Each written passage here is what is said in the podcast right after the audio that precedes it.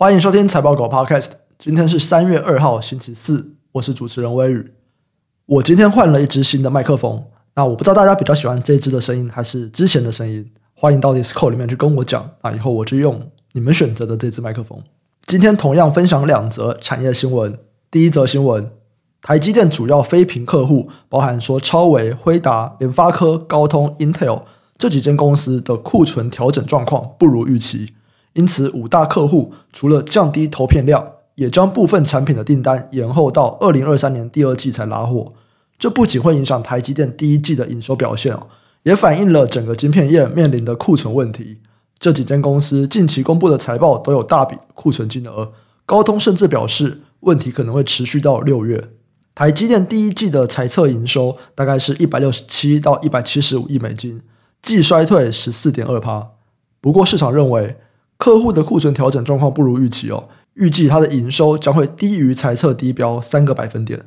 尽管有部分的 AI 急单的挹注，不过最快也要到第二季才会热列到营收里面。美国商务部在前几天发布了晶片制造补贴准则，设下了许多条件，包括附上详细说明的猜测，跟联邦政府要分享特定比例的超额获利，补贴也会优先发放给承诺节制库藏股的业者。哦，美国政府真的很讨厌库藏股。如果你要申请一点五亿美金以上补助的业者，还要提出员工还有建筑劳工的孩童托育计划。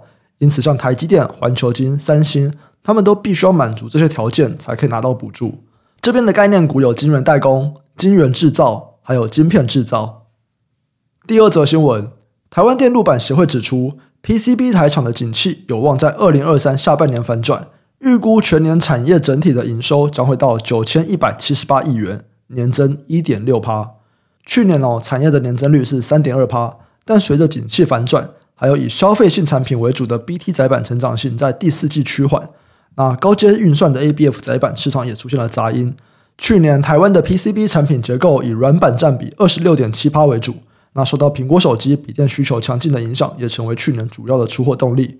生产基地则是以中国占比六十点六趴最多，台湾的占比是三十七点一趴。铜箔厂金居预期，今年 PCIe Gen 5的新品牌将会逐渐的增量，有助于 RG 系列的铜箔产品出货成长。欣兴则表示，目前的稼动率的确比较松，第二季的稼动率尚不明朗。不过，在营收比四成左右的高阶产品这边的需求相对的是稳健的。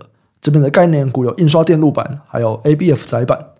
以上新闻相关资讯和相关概念股的清单，我们都列在网站上，点选资讯栏财报狗新闻连接都可以看到。也可以透过这个链接订阅财报狗新闻，我们每天都会帮你整理产业动态，还有最新消息寄到你的信箱。